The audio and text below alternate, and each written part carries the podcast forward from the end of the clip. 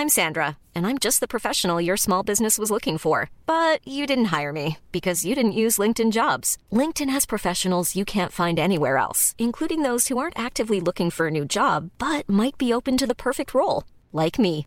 In a given month, over 70% of LinkedIn users don't visit other leading job sites. So if you're not looking on LinkedIn, you'll miss out on great candidates like Sandra. Start hiring professionals like a professional. Post your free job on linkedin.com/people today. Dixo presenta Factor Kaiser con Max Kaiser. Dixo is back. Una nueva manera de acercarse a la realidad y de buscar la verdad. Información trascendente. Factor de cambio. Factor Kaiser. Creo que hay una eh, lección que deberíamos de tener todas las personas que estamos aquí, que es muy importante. Después de leer, conocer, entender, sabernos reír también de las cosas. Ah, y otra cosa que me parece magnífica, que son las soluciones. Esto es una caja de soluciones. Es una caja del cómo sí. Ok, ya, ya dijimos cómo estamos, pero también decimos cómo podemos estar. Y a este México le urge, le urge escuchar cómo podemos estar. ¿Cuál es el país con el que queremos soñar? Ya sabemos cuál no queremos ser, pero cuál sí. Y aquí lo hay en cada uno de los conceptos, incluidas las responsabilidades ciudadanas. Y yo me quedaría con un último ejercicio, que eso creo que es responsabilidad de todos quienes estamos aquí, que es escuchar. Ya nos informamos, ya nos reímos, ya sabemos, ya entendemos lo que queremos. Hay que escuchar qué permeó, qué fue lo que hoy nos trajo aquí. ¿Por qué hay todavía una gran cantidad de personas que están aferradas a una idea que muchos creemos que no es la correcta? Algo tienen que decir y si no aprendemos a escucharnos unos a otros, no importa quiénes estén en el poder, no vamos a construir el México que queremos. Un México en el que quepan todas las personas. En ese sentido es un buen, uh, diría yo, recordatorio de, lo, de los derechos, pero también de nuestras obligaciones, de lo que implica el voto, de cómo se debe de respetar el voto, de cómo debe de ser la relación entre los distintos poderes. Suena elemental, ¿no? Pues sí, suena elemental y es muy útil recordarlo. Y creo que todos en este, en este país necesitaríamos que entraran por, por cualquier vía estos conceptos, por podcast. Eh, leía yo el número de celulares inteligentes que ya hay en México, que rebasa la población, ¿no? Algo, las personas que traen dos y tres celulares. Tendríamos que buscar formas para hacer llegar estos, este recordatorio básico a los ciudadanos. ¿Es un libro crítico? Claro que es un libro crítico, pero no porque los autores salgan y nos recuerden, estoy en contra de fulano, de sutano. No, no, no, simplemente porque al retomar la lectura de nuestros derechos, pues asumen una posición crítica, porque están siendo violentados nuestros derechos. Son las que debemos de defender. Eh, insisto, puede sonar básico, pero cuando lo relee uno, porque esta es la segunda presentación, la primera fue fallida, porque nunca llegué, este, dice uno, bueno, este, no por mi culpa, porque Paco confundió las 16 con las 6, y entonces, este, o sea, perdón Paco, pero las cosas como son. El horario de verano. Horario de verano. Y ya no nos dejaron entrar al bosque de Chapultepec, y entonces ahí nos quedamos atorados en el Paso de la Reforma. Pero en todo caso, yo les diría, es una combinación muy afortunada. México es una democracia constitucional en los hechos hace muy poco. No así en la dimensión legal, porque desde el punto de vista normativo somos una democracia constitucional desde la Constitución de 1824. Eh, todas aquellas o prácticamente todos los mecanismos que eh, Paco y Max explican en el libro están presentes en nuestro orden constitucional desde que eh, establecimos la primera constitución del México independiente. y sin embargo, vivimos durante más de un siglo y medio, un siglo y medio abundante, en un divorcio permanente entre lo que era lo que podríamos llamar el país legal que el país real. En la forma éramos una democracia constitucional, con principios como el reconocimiento de los derechos humanos eh, constitucionalizado, eh, como la división de poderes, como la primacía de la ley sobre el poder, eh, como la existencia de mecanismos de control de constitucionalidad, entre muchas otras técnicas que forman parte de esa gran conquista civilizatoria que son los estados constitucionales. Y además, en teoría éramos democráticos. Nunca tuvimos una constitución autocrática, desde la del 24. En todas las constituciones había elecciones, sí, en el siglo XIX de manera indirecta. Eh, eh, después tuvimos elecciones de manera directa. Es más, desde 1917, desde la Constitución 17, nunca dejamos de tener periódicamente, puntualmente elecciones. Y sin embargo, éramos una democracia constitucional solo en el papel. En los hechos no lo éramos. En los, hechos, en los hechos nos aproximábamos más a lo que Vargas Llosa denominó la dictadura perfecta. Y en ese sentido, eh, uno de los eh, déficits y pendientes más relevantes, decía el de una ciudadanía plena, que entiende su relación, su rol, su relación con el Estado y las funciones de este, pues son algo realmente que tuvimos que aprender sobre la marcha y hace relativamente muy poco. La democracia constitucional es la conquista civilizatoria más importante eh, de la historia de la humanidad en el plano de la política. Eh, por un lado, permite que sean las y los ciudadanos quienes definen quiénes nos gobiernan y quienes nos representan. Y desde ese punto de vista, las elecciones y consecuentemente el voto se convierte no solamente en un mecanismo para pasar la estafeta a quienes van a tomar las decisiones, sino también un auténtico mecanismo de rendición de cuentas. Y perdón que lo diga así, las elecciones en los últimos nueve años, nueve años, ¿eh? no 90 años, en los últimos nueve años, nos han arrojado el periodo de mayor alternancia política de nuestra historia. Y eso quiere decir que las elecciones, con absoluta estabilidad, por cierto, en 331 elecciones que se organizaron desde la última reforma electoral, cuando se convierte al IFENINE, en 331 elecciones no ha habido un solo conflicto postelectoral. Nunca nos había pasado esto en un periodo similar en nuestra historia, nunca. Es decir, estamos viendo el periodo de mayor estabilidad y gobernabilidad democrática de toda la historia y, por cierto, el periodo que ha arrojado el mayor índice de alternancia, un promedio del 60, un índice del 62%. Y en el caso de las gubernaturas llegamos al 70%. ¿Esto qué quiere decir? Que la posibilidad que tiene hoy un partido que gana una elección de volver a ganar la siguiente ronda electoral es de apenas una entre cada tres. ¿Qué significa eso? Que los ciudadanos asumen que el voto no solamente sirve para designar a quienes nos gobernarán y nos van a representar, sino también auténticamente es un mecanismo de rendición de cuentas para premiar o castigar buenas o malas gestiones públicas. El voto de castigo, que en su momento fue una novedad, hoy en México es parte de la normalidad de nuestro, del funcionamiento de nuestra democracia, por cierto, como ocurre en todos los regímenes democráticos del mundo. Y por el otro lado, somos un Estado constitucional, aunque eso suene difícil decirlo en un país, pues digámoslo así, pasa el que, pues, pues, bueno, donde, donde don Octavio Paz tenía razón, ¿eh? seguimos viviendo las, eh, esta, esta, lógica que viene del Tlatuán y del virrey ahora encarnado en el presidente, es decir, una lógica, una mentalidad profundamente autoritaria del poder y del Estado.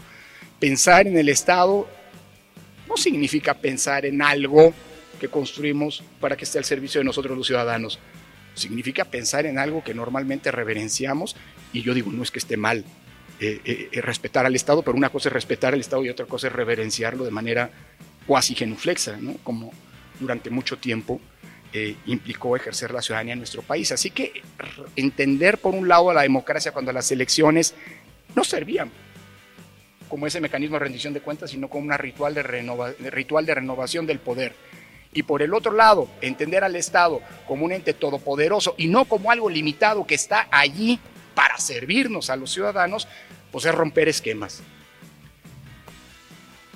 La realidad autoritaria, desde este punto de vista, diría, es un modus vivendi, ha sido un modus vivendi por generaciones.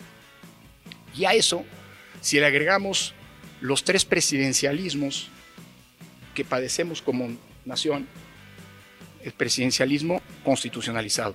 no lee la constitución y la figura del presidente sigue teniendo una centralidad en el diseño constitucional y la ha tenido históricamente. Un presidencialismo político, Hombre, el presidencialismo es, es, el resultado, el presidente como el gran decisor es el resultado de un gran arreglo político históricamente hablando. Y esto que Ricardo Becerra define el presidencialismo mental, los mexicanos pensamos que el presidente nos va a resolver todos los problemas, y perdón aquí la anécdota, y aquí puedo hacer una confesión, Paco, parte del libro lo que ha llevado es a una amistad además de barrio con Paco, porque resulta que hoy vivo donde Paco creció.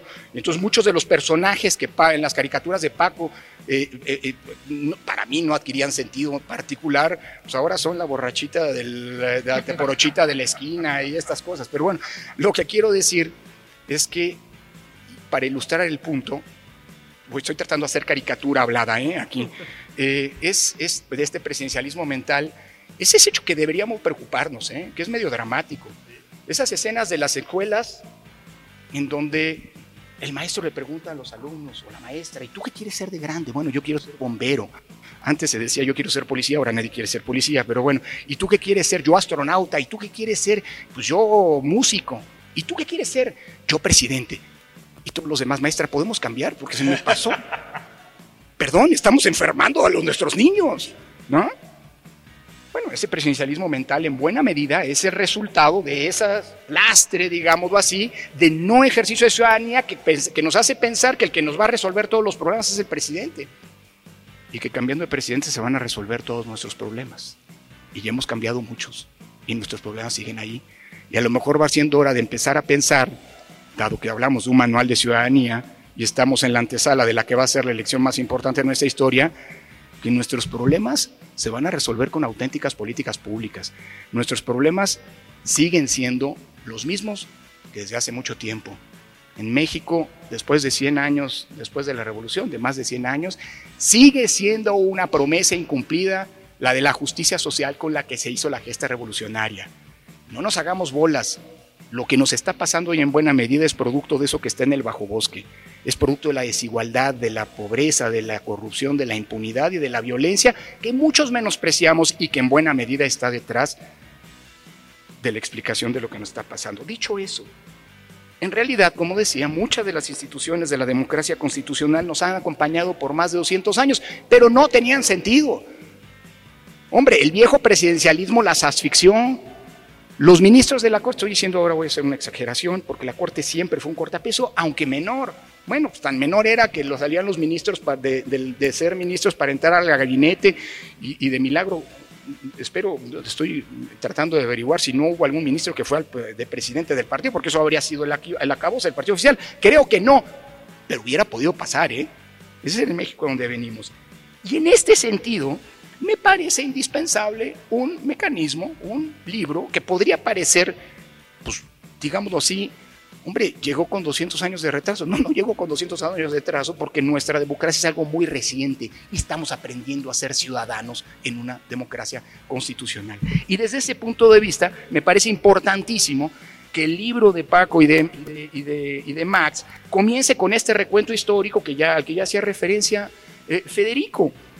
Es decir, ese recuento histórico de nuestra transición y podemos discutir, no sé si Alonso, Max, te diría que empezó un poquito antes de, de, la transición que arrancar con Cedillo. Ya lo sé, sí, yo, yo, soy más de la escuela clásica, sí, lo de la reforma política de 77, pero no importa, lo que quiero decir es que esta es la historia de la transición y es algo fundamental, porque entender de dónde venimos nos ayuda a comprender dónde estamos y hacia dónde nos encaminamos. El libro es, como se ha insistido, un auténtico manual, y como lo plantean los autores eh, desde el arranque del mismo. En efecto, es una reconstrucción de esos conceptos básicos que, vuelvo a insistir, siempre han estado aquí desde hace 200 años, pero no se han comprendido o asimilado a su cabalidad. Conceptos como el Estado, la Constitución, la ley, el federalismo, el municipio, la división de poderes, el poder, y aquí viene una crítica, que es la única que me voy a permitir. El poder ejecutivo, el poder legislativo, también Paco fue, quiso, no sé si quiso ser presidente y Max seguramente quiso ser presidente en la, en la, en la primaria, pero bueno, no, no, no, ahora voy a la crítica que es realmente muy menor, pero dado que es un manual de ciudadanía, creo que en la segunda edición podría hacerse, que no es otra cosa sino una inversión del orden de los factores, porque aquí sí altera el producto, es decir, de los poderes.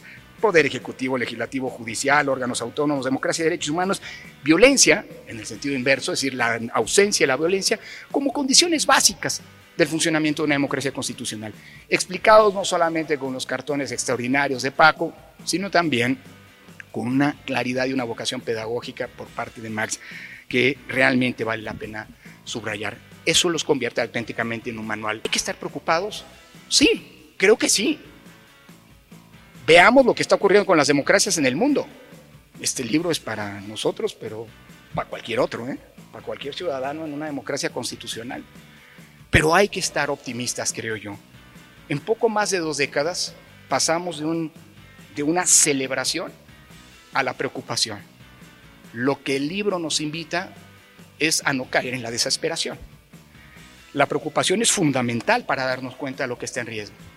Pero para poder saber lo que, estamos, lo que podemos perder, tenemos que conocerlo. Y aquí está lo que diga tu dedito como un buen recordatorio de lo que debemos defender y lo que si no defendemos podemos perder frente a las pulsiones autoritarias que aparecen en todo el mundo. Y termino.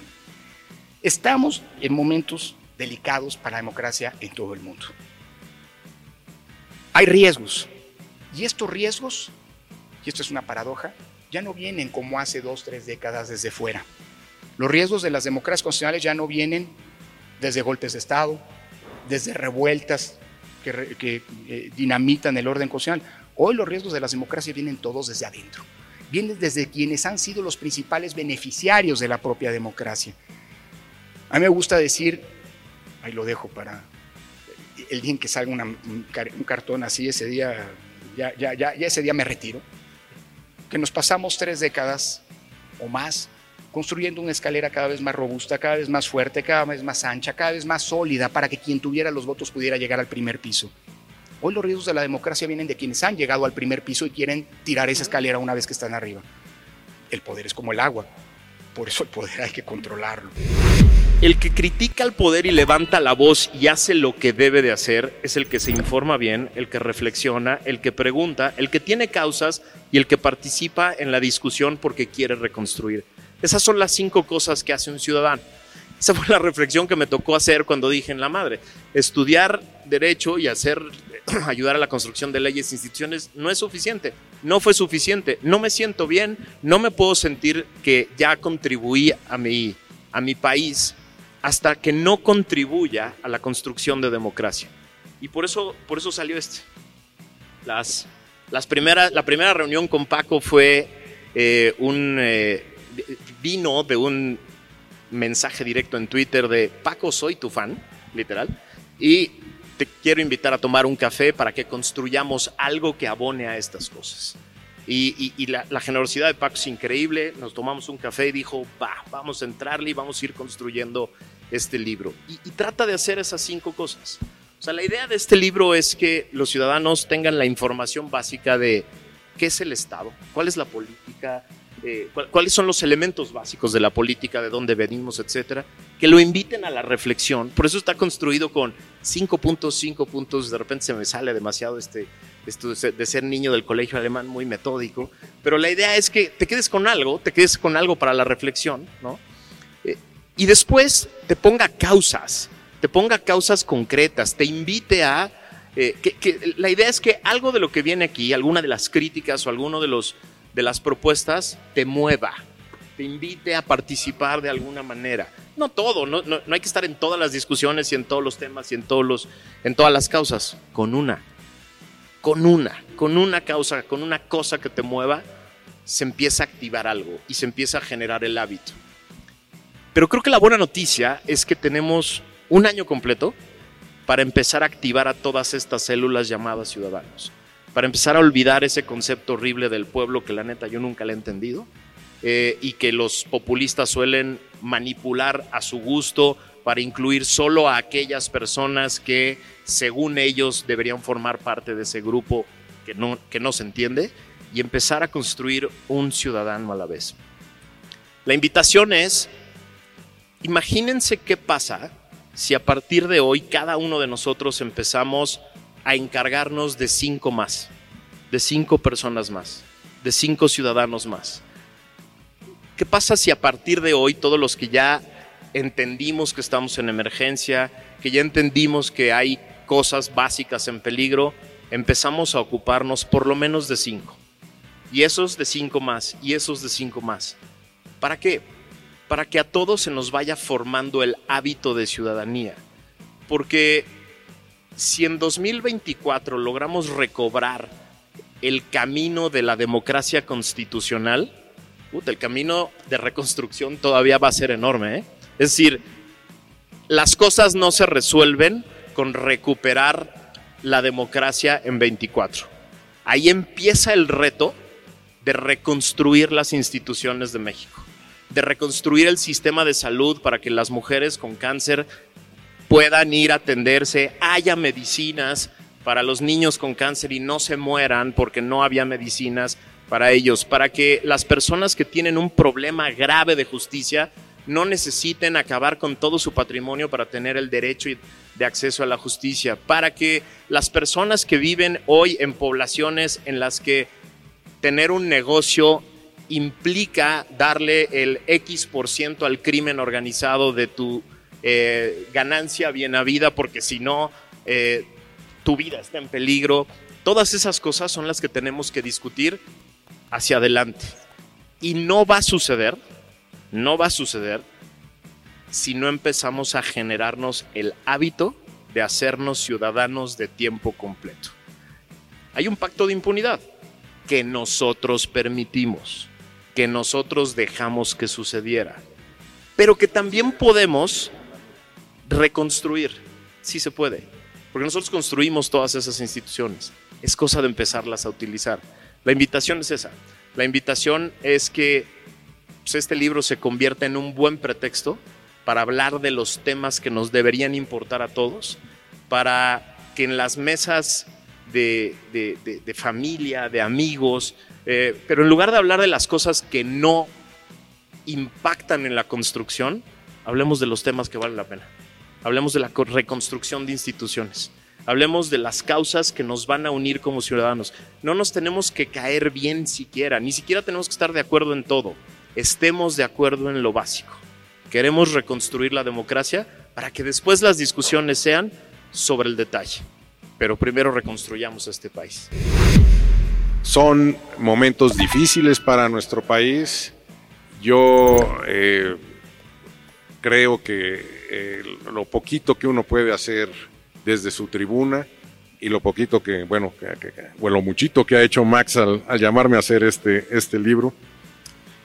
Eh, una de las cosas, y con esto cierro, que a mí siempre me ha molestado, así como a ti te molestan todas esas cosas, que yo de la política no sé nada. Una que a mí, que, que yo detesto es cuando me dicen, no hombre, no te preocupes, los gringos nunca van a permitir que pase algo. Y le digo, oye, perdón, ¿en qué país vives? Porque yo sé que este país lleva 200 años de vida independiente y los gringos han permitido todo. A los gringos les valemos un cacahuate. Y además te voy a decir una cosa, por una muy buena razón. Porque si nosotros los mexicanos no estamos dispuestos a hacer algo por México, no esperes que nadie más lo haga. ¿Dónde está la oposición? ¿Dónde está la ciudadanía? Véanse al espejo y ahí está. Es cosa de que despierte.